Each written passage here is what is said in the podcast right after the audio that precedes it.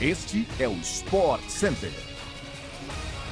Um bom dia para você, fã do esporte. Chegamos com mais um podcast do Sport Center que vai ao ar de segunda a sexta-feira, às 6 horas da manhã, além de uma edição extra sextas à tarde. Eu sou Luciano Amaral e não se esqueça de seguir o nosso programa no seu tocador preferido de podcasts. E eu não estou sozinho, estou com ele, Eduardo Elias. Fala, Edu!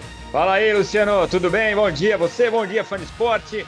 Vamos nessa! Lembrando que o Sport Center também chega diariamente na TV, ao vivo pela ESPN no Star Plus. Hoje são quatro edições: nove da manhã, três da tarde, seis da tarde e onze e meia da noite. Eu tô nessa com Antero Greco e Elton Serra. Solta a vinheta, vamos lá!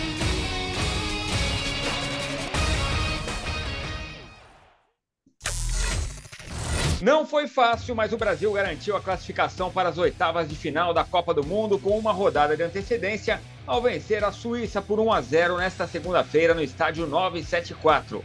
Em uma partida mais amarrada do que a estreia contra a Sérvia, a seleção teve dificuldades sem Neymar e foi marcar só aos 37 minutos do segundo tempo com um belo gol de Casemiro. A equipe do técnico Tite segue com 100% de aproveitamento após duas rodadas no Mundial do Catar.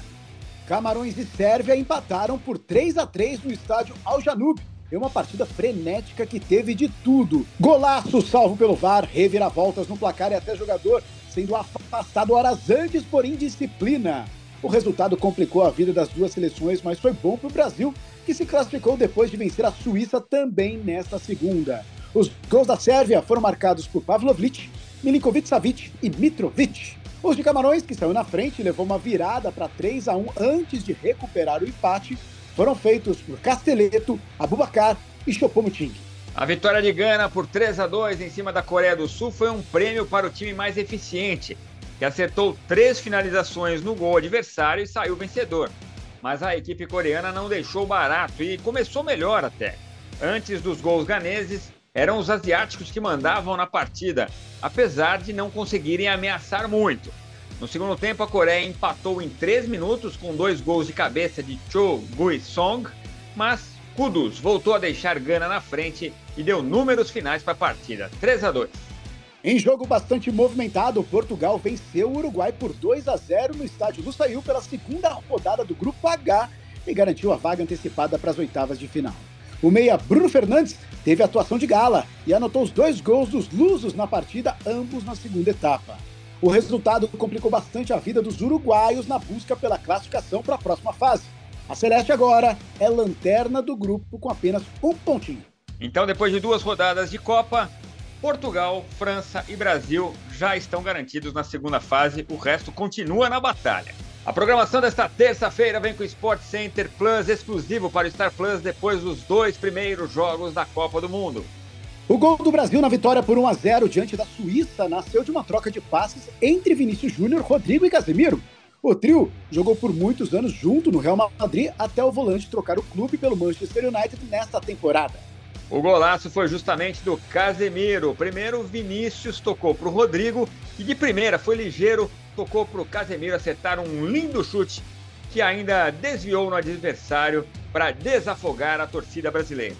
O atacante Rodrigo, que brincou sobre normalmente ser o contrário que acontece, né? Ele recebeu os passos de Casemiro, ele entrou no intervalo no lugar de Lucas Paquetá, depois de um primeiro tempo que a seleção criou pouco. O time cresceu de produção e Rodrigo mesmo teve chance de ampliar o placar no fim.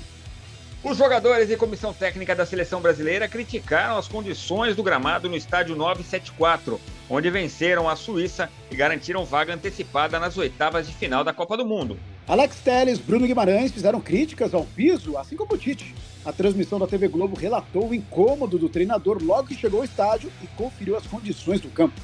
Antes da estreia contra a Sérvia, um grupo de 12 jogadores e membros da comissão foram conhecer o Lusail, estádio da estreia, Desta vez não houve uma visita prévia ao 974, já que nesta Copa não há treinos para reconhecimento de gramado na véspera. Thiago Silva pediu mudanças para as oitavas, afirmando que não está legal o nível do gramado. Lembrando que o Brasil, confirmando a primeira colocação, volta a jogar o mata-mata, a primeira fase do mata-mata, as oitavas de final, nesse mesmo estádio. O Fã do Esporte acompanha todos os compactos de jogos da Copa do Mundo nas vozes dos melhores talentos da casa na tela da ESPN por isso Chegamos ao fim de mais um podcast do Sport Center. A gente volta amanhã às seis da manhã no seu agregador favorito de podcasts. Valeu, Luciano. Um abraço. Até a próxima. É isso, Edu. Até a próxima. Um abraço para você e para você também, fã de esporte. Afinal, a gente ainda vai falar bastante de Copa do Mundo por aqui. Não perca. Tchau.